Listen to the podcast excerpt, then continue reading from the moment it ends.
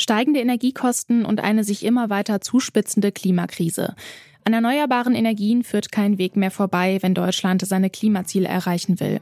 Aber ein Bundesland hängt, was den Ausbau der Windkraft angeht, ganz schön hinterher. Sachsen. Wir fragen uns, woran das liegt und wie sich das ändern kann. Ich bin Laralena Götte. Hi.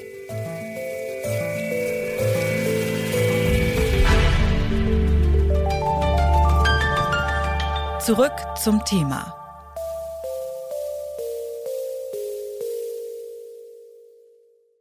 Bis 2045 möchte Deutschland klimaneutral werden. Dafür braucht es deutlich mehr Strom aus erneuerbaren Energien.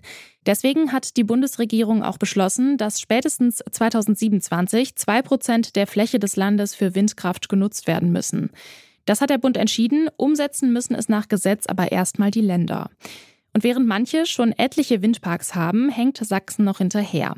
Denn im Vergleich zu anderen Bundesländern hat der Freistaat auf die Fläche gerechnet weniger Windkraftanlagen als zum Beispiel Hamburg oder Bremen.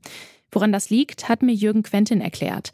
Der Experte für Windkraft von der Fachagentur Windenergie an Land sieht das Problem vor allem bei der Klimapolitik der vorherigen Regierung.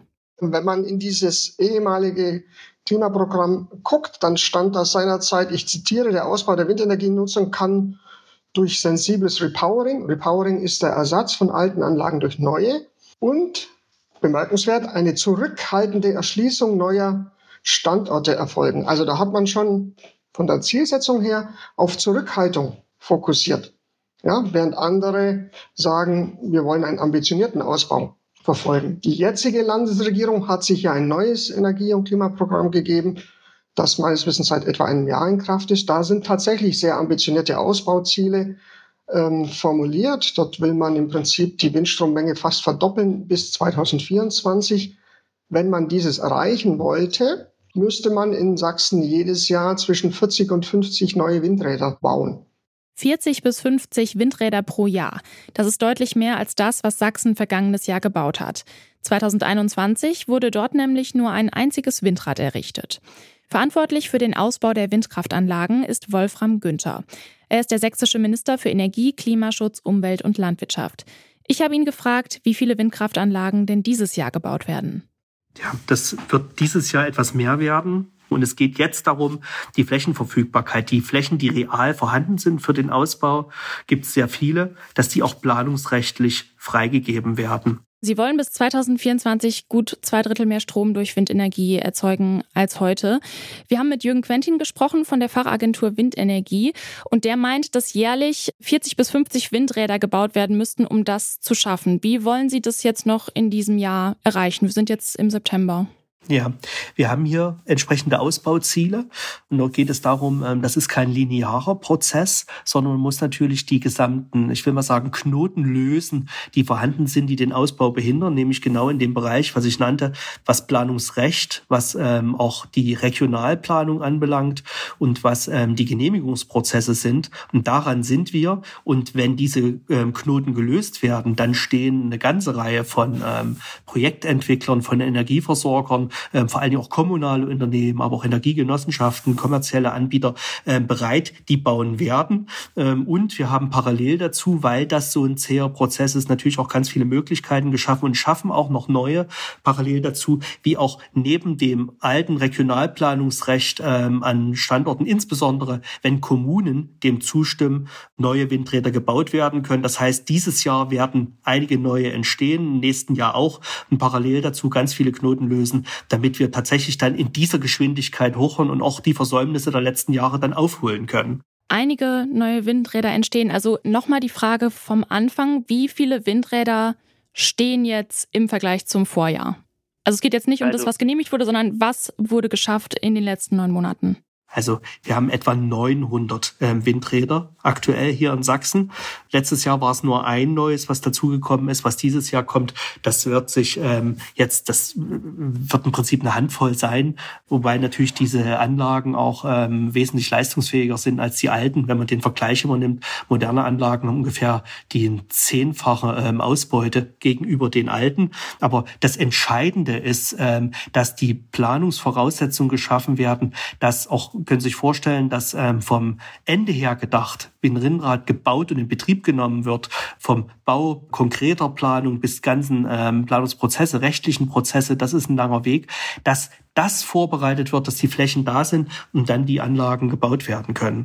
Aber bis 2024 ist er jetzt auch nicht mehr so lang. Also wenn Sie jetzt sagen, bis jetzt wurde eine Handvoll gebaut, eine Handvoll sind in meiner Hand so fünf Stück. ähm, und wenn es 40 bis 50 sein müssen, dann stelle ich mir das sehr unrealistisch vor irgendwie. Ja, ähm, sagt, das ist eine große Herausforderung. Es ist auch wichtig, dass wir die Flächen bekommen, auf denen genau diese Anzahl von benötigten Windkraftanlagen auch errichtet werden kann. Und dass es auch klar wird, dass es dazu auch genau konkrete äh, Projektentwickler gibt. Woher die gut 40 bis 50 Windräder pro Jahr bis 2024 herkommen sollen, das konnte Wolfram Günther uns nicht beantworten. Er legt den Fokus vor allem darauf, Flächen bereitzustellen und dann zu bebauen. Dass die Vergabe von Flächen ausschlaggebend ist, meint auch Jürgen Quentin.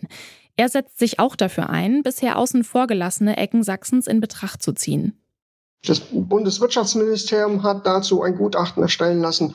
Der Windbranchenverband hat ein Gutachten von einer anderen Institution erstellen lassen und beide kommen zu dem Ergebnis, dass es in Sachsen weit mehr als zwei Prozent der Fläche der Windenergie verfügbar gemacht werden könnte, ohne dass Konflikte wie Artenschutz oder so dem in, im Wege stehen.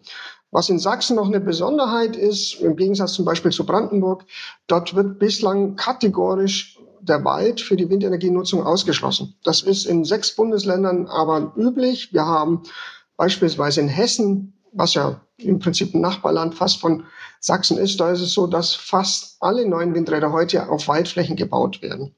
Wir sprechen hier von Waldflächen, die sehr intensiv genutzte forstwirtschaftliche Flächen sind.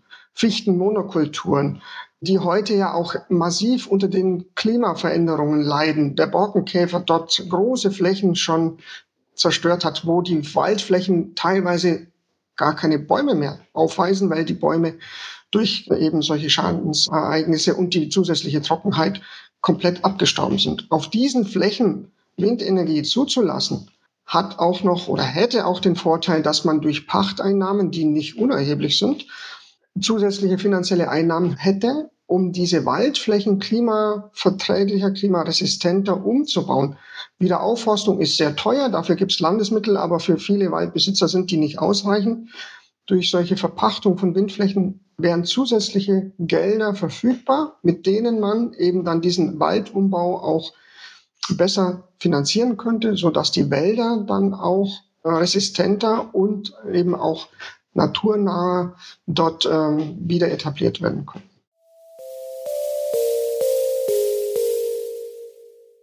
Dem Freistaat Sachsen fällt mit Blick auf den Ausbau von Windkraftanlagen vor allem der fehlende politische Wille der letzten Jahrzehnte auf die Füße.